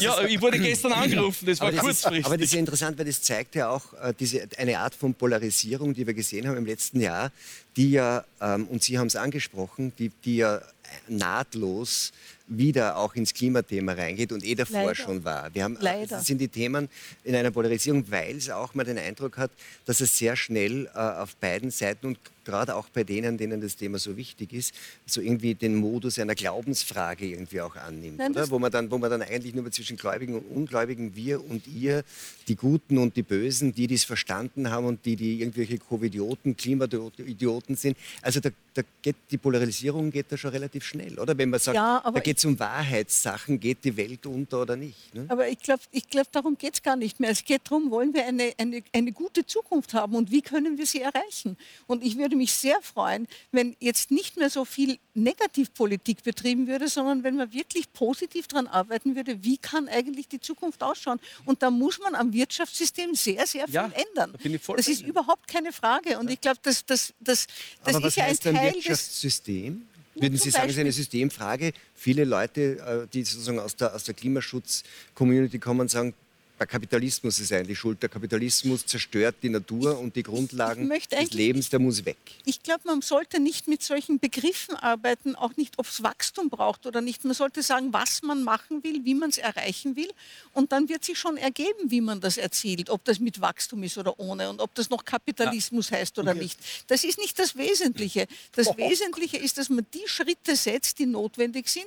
Und das heißt zum Beispiel, dass Effizienz und Gewinn also Profit machen, nicht über allem steht, sondern dass es eben auch eine Biodiversität gibt, dass es Soziales gibt, dass man eine Lebensgemeinschaft braucht, dass Menschen ihre Kinder erziehen können und dass sie, dass sie Raum und Zeit dafür haben. Das haben wir doch alle und dafür. das ist möglich. Ja. Gnädige Frau, das haben wir doch alle dafür. Das Problem ist bloß, wie kriegt man es hin? Und genau. ich habe das Gefühl, dass die Politik gerne Macht an sich, sich zieht, und sich auch überfordert und wir sie überfordern. Ja?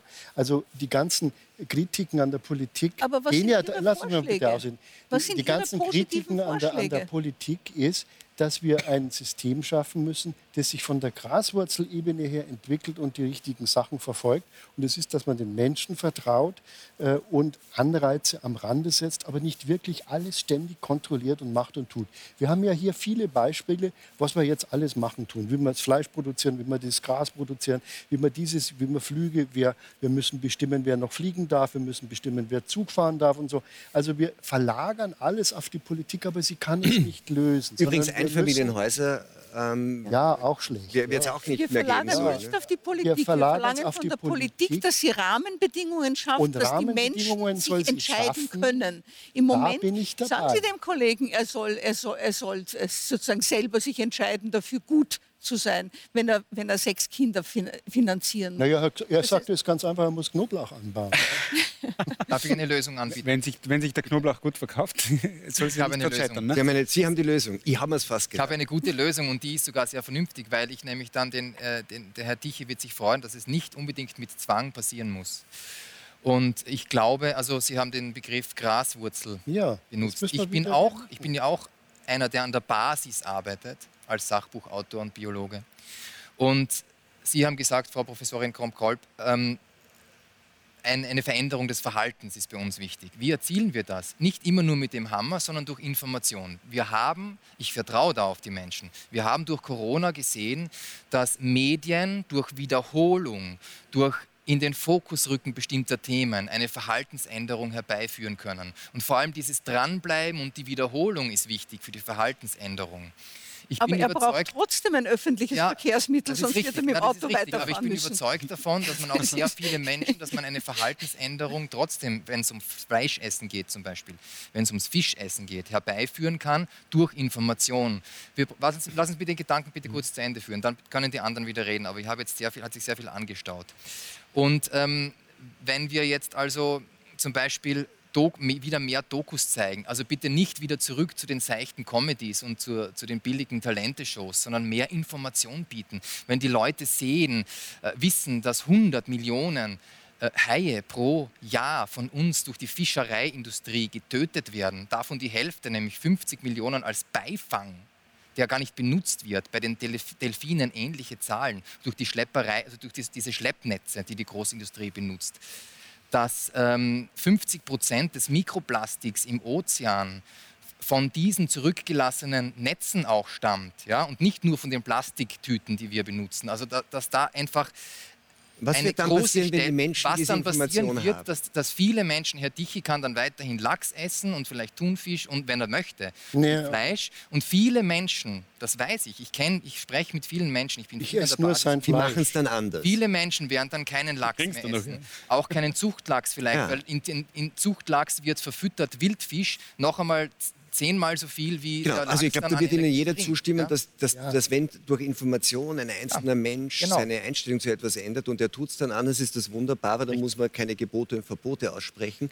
Aber die, die Frage ist nur, wie geht man mit denen um, wie geht man, wie geht man mit denen um, die es trotzdem tun? Und die Medien sind der Schlüssel. Sie sind also der Meinung, dass, die, dass in der Klimapolitik die Medien sich ungefähr so verhalten sollten, wie sie sich in der Corona-Krise verhalten. Nicht haben. so extrem, Nein. aber sie sollten einen ganz großen. Was heißt nicht so extrem? Also jetzt nicht mit einem Dauerbombardement von früh bis spät, aber sie sollten diese Themenpalette wiederholt und eindringlich zeigen. Und wenn man das mit Bildern sieht, welches Leid da auch für Menschen im Süden, in den Ländern des Südens des Globalen entsteht, welches Leid da für Tiere entsteht, wie die Biodiversität auch mit Epidemien zusammenhängt, wie das mit Hunger zusammenhängt, wenn man das sieht regelmäßig, dann setzt sich das irgendwann auch in unserem Verhalten fest und Erziehungsfernsehen wird schnell vergessen. Ich würde es nicht Erziehungsfernsehen, sondern Bildungsfernsehen nennen. Aber wir wissen, leider, wir wissen leider aus vielen Studien, dass zwischen Wissen und Handeln noch ein großer, ja. großer äh, Diskrepanz Diskrepanz ist und Wissen allein genügt nicht. Bei manchen Menschen ja, aber, aber wie überbrückt man diese Diskrepanz? Da ist dann doch der Zwang in, in der, gefordert, nein, oder? Nicht Zwang, Anreize. Also Zwang wird es in manchen Bereichen auch geben. Ich, ich, sehe keinen Grund, warum wir noch irgendwelche Elektrogeräte mit einer Energieeffizienzkategorie C, D oder sowas verkaufen sollen. Also da bin ich sehr für Verbote. Aber ansonsten geht es darum, dass man das klimafreundliche Verhalten attraktiver, das heißt billiger und einfacher macht als das klimafeindliche Verhalten. Ja. Die Politik gilt, reagiert auch darauf. Das gilt fürs Essen sagen. und das gilt für die Mobilität und das gilt für, das gilt für, die, für die, äh, die, die iPhones und für alles mögliche andere auch. Aber ich möchte sagen, die Politik, ganz, reagiert, die Politik reagiert schon. Wenn, wenn, wenn, in einem, wenn in einem Dorf Menschen anfangen, zum Bürgermeister zu sagen, wo ist unser Bus, ich brauche den Bus, irgendwie müssen die Kinder in die Schule kommen oder wohin auch immer, dann reagiert die Politik auch. Das ist ja ein Wechselspiel. Wir sind eine Demokratie, das, das ist ja selbstverständlich. Das also man kann den Kreislauf schon positiv in Gang bringen, auch zu den Dingen, wo man sagt, ja. die nützen uns allen und dem Klima. Aber wir brauchen auch einmal ein faires Wirtschaft. Das möchte ich jetzt nämlich ja. auch mal sagen. Das faire Wirtschaft nämlich derzeit ja so funktioniert. Und das haben wir diese Machtkonzentration. Und jetzt schauen Sie mir auch, das haben wir in Corona ja super gesehen. Äh, man, man, man verkauft das, was man erreichen will mit Regierungsinserate, äh, macht Druck und und dann schauen Sie aber nur, so wenn Sie einmal. auch beim Klima machen. Ja, aber jetzt passen Sie auf, ja, da fürchtet sich auch jeder Politiker schon, wenn er mal ein verkehrtes Glasel trinkt und man hat ein Foto von ihm, dann wissen Sie, am nächsten Tag wird es so breit getreten, dass er übermorgen weg ist. Ich glaube, die Politik hat eine dermaßen große Angst vor dieser unfairen Wirtschaft, weil Amazon hat über Jahre ihre Konkurrenten damit umgebracht, indem sie Milliarden Minus gemacht haben. Das haben mit dem Preis so eingefahren, dann haben sie ihre Machtstellung gehabt und dann haben sie, und dann sagen sie, so, und du kaufst jetzt meinen. Schauen Sie, ich bin dafür so. ganz, wenn man Graswurzel ist, ist es ja nur ein Stichwort. Aber Sie haben ja vorhin beschrieben, wie die Konzentration der Lebensmittelkonzerne und vor allen Dingen der Großmetzgereien und Großschlachtereien vor sich gegangen ist. Aber warum ist es so gegangen? Ich weiß nicht, wie es in Österreich ist, aber in Deutschland kann kein Metzger mehr selber schlachten. Es gibt einfach gigantische Schlachtbetriebe, ja. die in der Stunde 4000 Schweine umbringen ja. und dann die verteilen.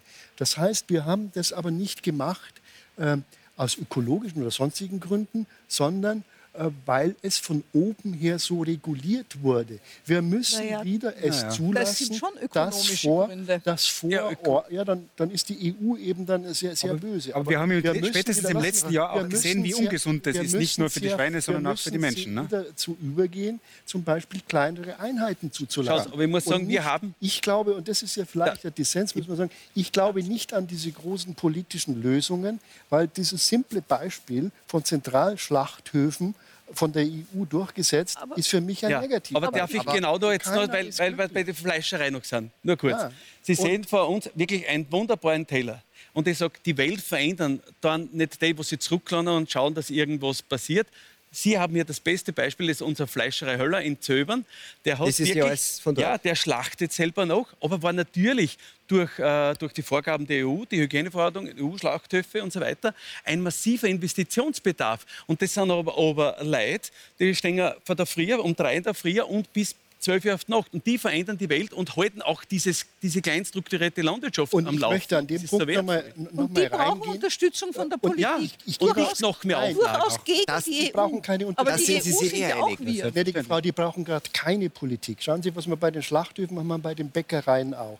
Die gleichen Regelungen gelten für einen Bäcker ja, am genau. Eck und für die Großbäckerei. Die Großbäckerei kann das spielend managen, weil sie eben Hunderte von Juristen beschäftigen kann. Der kleine Bäcker geht vor die Hunde. Äh, und so machen wir das in vielen Bereichen, dass wir sagen, Politik muss das lösen, dann löst die Politik aus Brüssel und dann stirbt auf der Fläche der Kleine. Wir haben es bei den Käsereien, haben wir es genauso gemacht. Ja, also Ja, aber das seien Sie nicht immer so ein. Pessimist. Seien Sie nicht so ein Pessimist. Ich bin Lasst doch ein. Optimist. Wir, wir können das, bin also wir schaffen das auch. Optimist. Wir schaffen das Schauen ja auch. nein, Förderungen für regionale Schlachthöfe Ja, und dann kommen Sie mit der regionalen Aber ja Förderung daher. Da sind Sie wieder der Politiker, der dann durchs Land zieht und Geld verteilt. Ich würde Und sagen, was Gutes macht dabei macht, vernünftige Entschuldigung. Regelungen, macht vernünftige Regelungen, dass die Ja. Leute Die das hier nicht notwendig nicht machen. brauchen. Es ist kein wir- Entweder-Oder. Das muss ich noch ganz schnell sagen, weil ich missverstanden Ja, das ist bin. immer wahr. Rahmenbedingungen politische sind wichtig. Einpreisen von Schäden, äh, von Umweltschäden und sozialen Schäden in die Lebensmittel ist wichtig. Wir sehen aber auch eine Politik, die von Konzernlobbyisten beeinflusst wird, in ganz Ja, Europa, auf der ganzen. Welt. Und deswegen setze ich auf die Menschen, weil das finde ich noch realistischer, als zu glauben, dass dieser Lobbyismus irgendwann aufhört. Und auf investigativen Journalismus und Verhaltensänderung braucht nicht nur Wissen, da haben Sie recht, sondern es braucht auch die Betroffenheit. Aber ich glaube, Betroffenheit kann man, kann man sehr wohl auch durch Dokumentationen und so weiter schaffen. Die kommt ganz von selber. Ja, aber darf ich noch zu der Betroffenheit durch, sagen? durch die, durch die. Ich muss Sie was Sojafuttermittelproduktion bitten, wir sind relativ, wir Menschen sind relativ, wir sind relativ ähm, so man ja knapp, auch betroffen knapp in der Zeit. Und ich, ich, ich möchte noch einmal ähm, auf, auf das Kernthema, glaube ich schon auch, weil wir ja gesagt haben, wird jetzt alles verboten, äh, zurückkommen. Es gibt sozusagen die, die Haltung, die sagt, man muss durch Information, durch Schaffen von Betroffenheit, vielleicht macht man sowas für einen Karl Lauterbach der Klimakrise, nicht? der hat es äh, bei Corona auch äh, ganz gut nicht. gemacht. Los Ähm, äh, die einen, die dann darauf vertrauen, dass durch Information solche Dinge der Bewusstseinswandel und vor allem der Verhaltenswandel bei vernunftbegabten Menschen von selber einsetzt. Und dann gibt es die Haltung, die sagt, wir haben aber nicht genug Zeit dafür, wir müssen das beschleunigen, also müssen wir stärker eingreifen. Ähm, Und das ist dann etwas, was Sie, Herr Tichy, dazu veranlasst zu sagen, Sie haben eigentlich Angst vor sowas wie einer Klimadiktatur. hab Wie, wie, oder oder Sie, Sie, Sie sehen, dass eine kommt, weil die Politiker Blut geleckt haben durch das, was in der Corona-Zeit ging bei den Menschen durchzusetzen. Wa- Was, was, ist, was ist denn da Ihre, Ihre, Ihre Befürchtung eigentlich? Was, was wird passieren? Schauen Sie, wir haben in der Corona-Zeit unsere Grundrechte abgeschafft. Grundrechte, die man abschafft, und sei es auf Zeit, sind keine mehr, weil sonst sind sie weg, sind es Gnadenakte. Äh, Das haben die Leute hingenommen und wir haben ein sehr untätiges Parlament, das hat das auch mitgemacht. Und jetzt kommt man im nächsten Schritt und sagt, das könnte man doch jetzt auch aufs Klima übertragen. Also die Abschaffung der Freiheit wird jetzt zur Norm im nächsten Dings. Ist das heißt, wir schaffen im Augenblick in Deutschland höchste Gefahr, dass wir unsere bürgerlichen Freiheiten, unsere Menschenrechte verlieren. Und wenn wir aber unsere Menschenrechte verlieren, werden wir nicht nur zu Schafen oder zu Schweinen in, in Stellen, sondern dann wird das Ganze auch kontraproduktiver. Aber denn, die Politik, verlieren- denn die Politik kann nicht alles lösen zentral, das haben wir ja gerade diskutiert, sondern wir brauchen die Freiheit, damit die einzelnen Menschen für sich kluge Wege finden, weil die Menschen sind viel klüger als die Politiker. Die tun bloß immer so klug. Die Menschen wissen ganz genau, was geht. Und deswegen mache ich mir, ich rede jetzt keinen Satz über Österreich, da ist es vielleicht anders, aber in Deutschland besteht die gezielte Gefahr, äh, dass wir diese Klima, dass wir da überwechseln in die nächste Form der Diktatur mit der nächsten Begründung wegen Klimanotstand machen wir das, was wir bei Corona eingeführt haben. Es muss die Bedrohung groß genug sein, damit man es durchsetzt. Ja, da, da muss man Klimabedrohung so hoch gepusht, damit man sich die Macht aneignen kann. Aber, Aber darf ich noch zu was Betroffenheit zu sagen? Das, das ist mir nämlich ganz wichtig, dass man mit Betroffenheit und Veränderung äh, schafft. Ich muss sagen, äh, genau das, mit denen kämpfe ich oft bei uns. Wir haben äh, Kinder in der Schule und, und wenn man da immer nur zum Beispiel die Tiertransporte von weit her zeigt, diese, diese schockieren auch wirklich, gibt zu, weil so behandle ich ein Viech nicht. Aber wenn man mit diesen schockierenden Bildern ständig arbeitet, auf einmal sagt, na, da will ich überhaupt kein Fleisch. Da ist keine Differenzierung möglich. Und das fehlt So, uns da muss ich komplett. dazu was sagen. Ja. Es werden auch Ich aus aber gern noch Österreich zu, der, zu Ja, ich, was ich, mir wäre auch Nein, lieber, wir bleiben bei dem Ein Thema. noch. Satz. Das Nein, ist auch ein Satz. Nein, wir sind jetzt wieder beim ich, Tierschutz Nein, und nein, bei den nein, aber da muss Biertransporten und bei den Betroffenen. Nein, Sie müssen nicht. Ich möchte jetzt wirklich bei dem ich Thema bleiben. ich möchte wirklich dazu etwas sagen. Eine gute Klimapolitik ist keine Diktatur. Im Gegenteil, eine gute Klimapolitik braucht die Bevölkerung, dass sie mitmacht. Anders geht es nicht. Da bin ich bei Und- Ihnen. Die Frage ist nur, was passiert, wenn sie es nicht tut. die Sie wird es tun. Ja, aber da brauchen wir Menschen, die das vorleben. Ich, bin, ich bin der Meinung, das sehe ich bei meinen Natürlich. Kindern, weil wir vorher Wegwerfgesellschaft, wir zum Beispiel, wir, äh, uns kriegen die Kinder gebrauchte Handys. Das, weil die, äh, dieses Vorleben, natürlich. das alles seinen Wert Natürlich. hat, das musst du im eigenen Haus Richtig. stattfinden. Und dann wird es- das auf die nächste Generation übergehen. die, die echte Diktatur ist der Klimawandel, nämlich für ganz, ganz viele, inklusive uns Ja, jetzt kommt Das wieder ist die große Angst, Der Kampf gegen die Klimawandel, das ist der Kampf um die. Demokratie. Also der, der, wenn wir den Klimawandel bekämpfen wollen, dann in einer demokratischen und sozialen Haut, hoffe ich doch. Wenn Also, es endlich gelingt, diese, diese Angsttheorie, Mhm. dieses ständige das Verbot und das Verbot loszuwerden und darauf hinzuweisen, dass es um eine Verbesserung geht, um eine Veränderung des Wirtschaftssystems, um eine, eine, eine bessere Lebensqualität. Äh, wir, wir leben gesünder, wir, wir, wir leben freudiger. Das ja- Das, schön das, das wird, Und das da wird gehen jeder, die Menschen Ich mit. meine, ich meine, das Ist wird, ja genau, dann gehen die. Menschen mit. Aber, aber, aber was, wenn nicht? Sie gehen mit. Ich, Sie gehen da, da mache ich mir keine Sorgen. Okay. Wenn wir wirklich das Schöne in den Vordergrund reden und nicht mit Aber der Angst Macht Teufel, ausüben. gnädige Frau, der Teufel Aber wenn man sagt, wir haben überhaupt nur noch zehn Jahre Zeit, um den Untergang der Welt äh, einzuschränken, was ist da die Freiheit der Einzelnen, dass sie Also- mitgehen und freudig das Schöne sehen? Also wenn wir die Freiheit der Menschen ist dann und das hat das deutsche äh, Bundesgericht ja gerade äh, deutlich gemacht, die Freiheit der Menschen ist dann eingeschränkt, wenn wir jetzt nicht Klimaschutz betreiben. Nein, es dann hat gesagt, wir können die Freiheit der Menschen einschränken für Klimaschutz. Sie, Und ha da Sie ist haben gesagt, Teufel. weil ja sonst nachher die Freiheit noch viel stärker Ja, eingeschränkt genau. wird. Da macht man wieder das die. Angst. Da sagt man wieder, die große Klimakatastrophe Aber- kommt, damit ich euch jetzt Nein. das Recht Aber wegnehme. Nein, ist, das nicht sehr, ist das nicht sehr ähnlich wie in der Corona-Politik, wenn man sagt, es ist möglich, wir müssen die Freiheit einschränken, weil sonst ist die Freiheit, die größte Freiheit wegnehmen, das Wir Leben, sonst sterben, nicht einschränken. sonst sterben die Menschen. Wir müssen das die ist ja Freiheit die, in der Klimapolitik. gleiche? Wir müssen in der Klimapolitik die Freiheit nicht einschränken. Wir müssen andere Angebote machen. Aber wir müssen keine Verbote von Fleisch oder von Flug oder von, Leb von Leben machen. Keine Spur. Im Gegenteil. Wir müssen die. Angebote erhöhen und die Angebote attraktiv machen. Und wir können das machen. Das ist kompatibel mit Klimaschutz. Wenn die Raumplanung so ist, dass man zu Fuß gehen kann, dass man mit dem Rad fahren kann, dass die Städte bunter, sicherer, äh, äh, sozusagen äh, äh, offener werden, lebenswerter werden, dann ist das doch für jeden ein Gewinn. Und wenn er sein Auto nicht besitzen muss, sondern dass er dann auf ein Auto zurückgreift, wenn er es wirklich braucht, weil er sich ausborgen Das ist kann, für ihn auch ein das Gewinn. Ist, ist auch Was, ein wenn er Gewinn. das anders sieht? Ja, dann, das werden Einzelne vielleicht weiter anders Ein- sehen. Um die brauchen wir uns nicht Ein kümmern. paar Arschlocher halten diese Gesellschaft locker aus. Das sehen wir doch bei jedem Das Thema. heißt, wir sind die, ja kein, das heißt sind die, ja die nicht ihrer Meinung sind, sind die Arschlöcher. Nein, aber die, ein paar, die sich nicht an so Zeug, das halt mal locker Es- aus. Es geht um das große, um das große Ganze und da glaube ich schon, dass Menschen zu gewinnen sind. Ich hätte mir nicht gedacht, dass eine Diskussion über dieses Thema noch hitziger als eine Corona-Diskussion werden kann. Aber ich muss einfach eines ganz schnell sagen.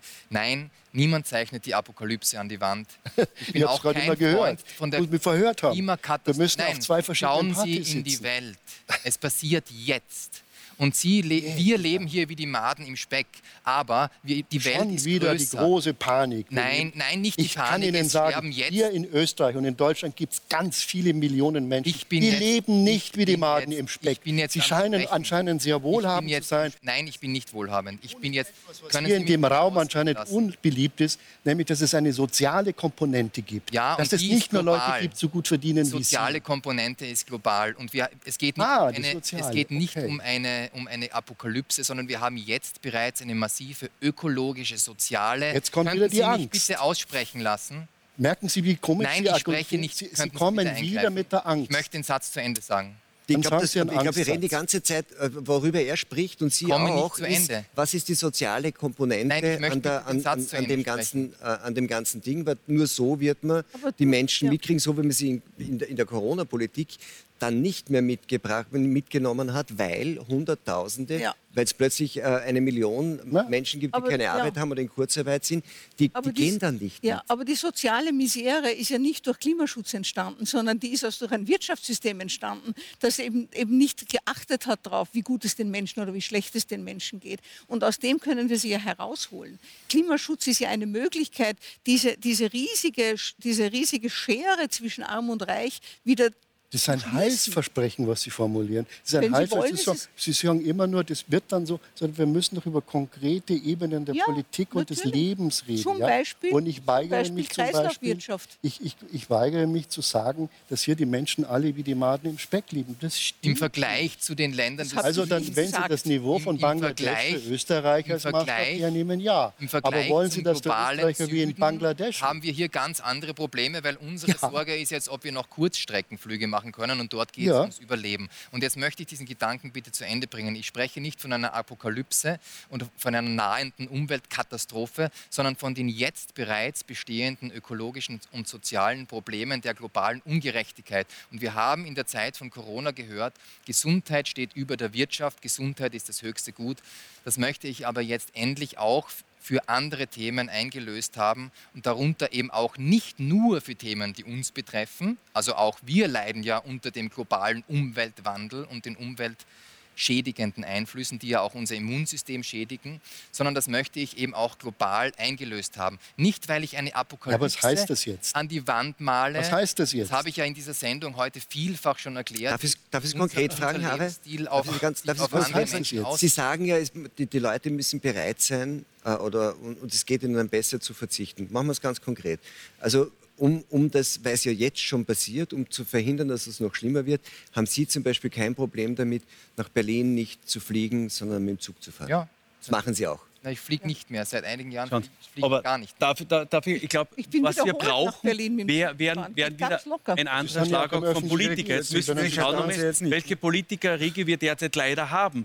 Äh, wenn zum Beispiel in meinem Ort der Bürgermeister seinen Job nicht mehr hat, dann hat er noch immer etwas gelernt, das hat er über Jahre ausgeübt und hat deswegen Ahnung von der Realität. Aber ich habe so das Gefühl, dass wir äh, diese geile Mobil-Politikerkaste jetzt haben, der um irgendwas studiert, dann sind sie in, als Fachreferenten irgendwo schon einig, ein, einig und, und haben aber von, von, Zur Hälfte. von, Oder von?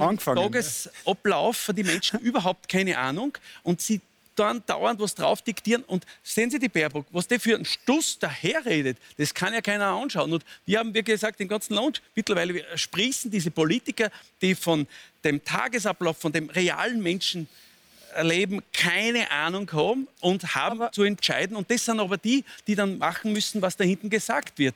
Ja, Ich glaube, das das, das sollten Sie auch nicht pauschalieren. Es gibt auch unter den Politikern Ja, das- das solche, die sehr wohl eine Ja. Ahnung von der Realität Aber haben. viele werden ja es gar nicht nach vorgelassen. Das ist ja. Natürlich, natürlich. Ein Problem scheint schon zu sein, das war auch irgendwie sehr stark spürbar in dieser ganzen äh, Pandemie- und, und Corona-Debatte, dass, dass halt die öffentlichen Stimmen, die dann irgendwie für Einschränkungen sind, in der Regel Menschen sind, die von der Auswirkung davon persönlich nicht betroffen sind, weil sie in gut abgesicherten, staatsnahen Positionen sitzen, die davon überhaupt nicht betroffen sind. Der, der, der Kleinunternehmer, der, der, der Selbstständige hatte in dieser Krise sehr wirkliches Problem.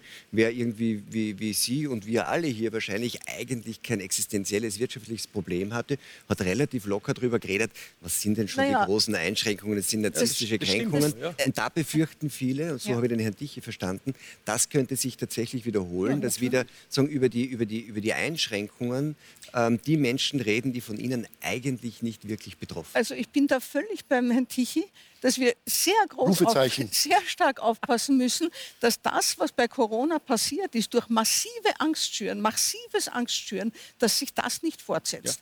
Weil da ist Macht über Angst ausgeübt worden. Das ist keine sachliche Diskussion mehr gegeben, gewesen. Im Gegenteil, nicht einmal in der Wissenschaft, nicht einmal an den Universitäten konnte man offen und, Ja. und ungehindert über dieses Thema diskutieren. Das finde ich einen katastrophalen Zustand und ich finde, da hat das, das Wissenschaftssystem total versagt. Aber Frau Äh, und Professor, wie war es wie war's bei Corona? Bei Corona gab es eine ganz starke Mehrheitsmeinung und wer eine Minderheitenmeinung vertreten hat, das kritisieren Sie, glaube ich, Genau. auch zu Recht, der wurde nicht nur nicht gehört, sondern sogar denunziert. Genau. Aber ist es Und nicht in der es- Klimapolitik das Gleiche? Er sagt, es Nein. gibt weltweiten Konsens und wer herkommt und sagt, ich glaube, die Auswirkungen sind nicht so groß, der Anteil des anthropogenen äh, Klimawandels ist nicht so groß, wie die Mehrheitsmeinung sagt, wird doch eigentlich auch verunglimpft, oder? nein, also über das sind wir hinaus, glaube ich. Das, in, der, in den Anfängen der Klimadiskussion war es wahrscheinlich auch so, aber ich glaube, darüber sind wir hinaus. Und was, der, was ganz ein großer Unterschied ist, in der Klimawissenschaft liegen die Zahlen alle öffentlich und einsehbar am Tisch. In Corona sind wir ständig mit Zahlen konfrontiert worden, die so, wie sie gemeldet wurden, überhaupt nichts aussagen. Die haben keine Aussagekraft, weil ja. Informationen fehlen. Und an die kommt man nicht heran. Und die Politiker haben einen Mathematiker und wir haben einen Veterinär braucht, einen Veterinärdoktor, den man, den man durch die Medien geschleift hat. Den Pop hat ja keiner vorher gekannt, dass sie Pandemie irgendwie erklären können. Wir haben auch mit den Wert, den Wert. Und die Politiker sind neben gestanden, wir, Entschuldigung, wenn ich jetzt so sage, wie kleine Buben. Aber schauen Sie, das ist ja meine Befürchtung, dass wenn man diese Corona-Politik von ihrer Mechanik her auf die Klimapolitik überträgt, dass man dann genau solche Schnapsideen in die Welt setzt, Zahl X oder Zahl Y, mir fällt jetzt keine ein, ist auch völlig egal welche, äh, weil ich glaube, dass das politische System so funktioniert und es ist dysfunktional. Das hilft uns nicht, sondern wir müssen die Verantwortung immer wieder nach unten auf die Menschen geben. Das ist ja im Wesen das, der Demokratie. Beziehungsweise die, die, Politik kontrollieren. Das ist ja Beziehungsweise auf jeden Fall kontrollieren, das ist klar, das ist eine, eine Frage des, des Zeitablaufes. Aber ich bin eben aus dieser Sorge heraus äh, schauen Sie, mit diesen blöden Inzidenzzahlen, deren Fragwürdigkeit wir wahrscheinlich beide so einsehen, dann entdeckt man irgendeine Klimainzidenz und wenn sie blödsinnig ist, wird sie durchgesetzt. Da, Denn Politik, nein, lassen, da, wir, lassen Sie mich einen Satz, ja. denn Politik zeichnet sich dadurch aus, dass sie auch blödsinnige Sachen durchsetzen. Ja, das, das ist, ist zwar richtig, aber da gibt es eine Wissenschaft, die gelernt hat, dass sie, dass sie miteinander arbeitet, dass sie quer über die Themen sie, drüber dass die arbeitet. Politik sich wirklich für die Wissenschaft Das weiß ich nicht. Das ja. Interessante in der also, Corona-Geschichte ja. ist doch, dass die Wissenschaft eben, Sie haben es ja vorhin auch angedeutet, auch gleichgeschaltet wurde. Und es gab ja immer auch Wissenschaftler, zum Beispiel Professor Streeck in Deutschland, der sagte, das ist kein, keiner, der Corona wegdiskutiert, sondern der hat Nur andere Ansätze gehabt, weg damit, sondern es wurde Nur die Politik besteht, Politik besteht in der Fähigkeit, sich durchzusetzen, weil sie Macht hat und sie verselbstständigt sich. Und das ist das Problem von Macht. Aber was Sie sagen, Macht ist, dass die, dass die Debatte in, in, den Klimawissenschaften oder im, im, Klimathema breiter und diverser und reifer, auch kontroversieller ist als in der, in der und, und schon viel mehr gelernt hat, dass es eben nicht genügt, dass man ein Atmosphärenwissenschaftler ist, sondern dass man eben den Sozialwissenschaftler auch braucht und den Ökonomen ja, ja. und den Politikwissenschaftler und den Kommunikationswissenschaftler. Solange in der, in der, in der Grundrichtung übereinstimmt, ja. sonst ist immer noch schwierig. Aber darum hat es nein, mich Ich meine, das, da finde ich zum Beispiel Obama sehr, sehr hilfreich und ich glaube, das ist vollkommen richtig der Ansatz. Er hat gesagt, wenn er ein schwieriges Problem zu lösen hat, dann hat er sich, ich weiß nicht, zehn Wissenschaftler geholt oder zehn Experten mit möglichst konträren Meinungen und hat sie zusammengeschaltet und hat gesagt, bitte in drei Tagen kommt ihr mit einer gemeinsamen Lösung. Und ich glaube, genau darum geht es, dass man die unterschiedlichen Meinungen, aber basierend auf wirklich wissenschaftlichen Fakten. Aber das sagen, ist schon eine Notwendigkeit. Deutschland ich, ich, fürchte, ich, fürchte, ich, fürchte, das müssen wir als Schlusswort nehmen. Das ist mir ein wichtiges Schlusswort, dass man sagt, man muss diverse Meinungen sehen und dann kann man die Leute versuchen zu zwingen, dass sie einen Konsens finden. Das geht, gelingt nicht immer in der Wissenschaft und dann muss der Politiker eh immer noch aber, äh, entscheiden. Aber die Wissenschaft kann wenigstens sagen, warum sie zu dem einen oder zum anderen zum Ergebnis anderen kommt. Ja. Ich kann jetzt nur noch hoffen, dass diese hitzige Debatte nicht keinen wesentlichen Beitrag zur Erderwärmung geleistet hat. Ähm, ich, hoffe, naja, ich hoffe nicht, dass wir schuld sind am Ende. Die Debatte, die Debatte vielleicht nicht. Vielen Dank für die Debatte hier. Ihnen wünsche ich einen schönen Abend äh, und wir sehen uns erst wieder in zwei Wochen beim Talk im Magazin, weil nächste Woche ist Feiertag. Genießen Sie. Und dürfen wir jetzt noch was essen?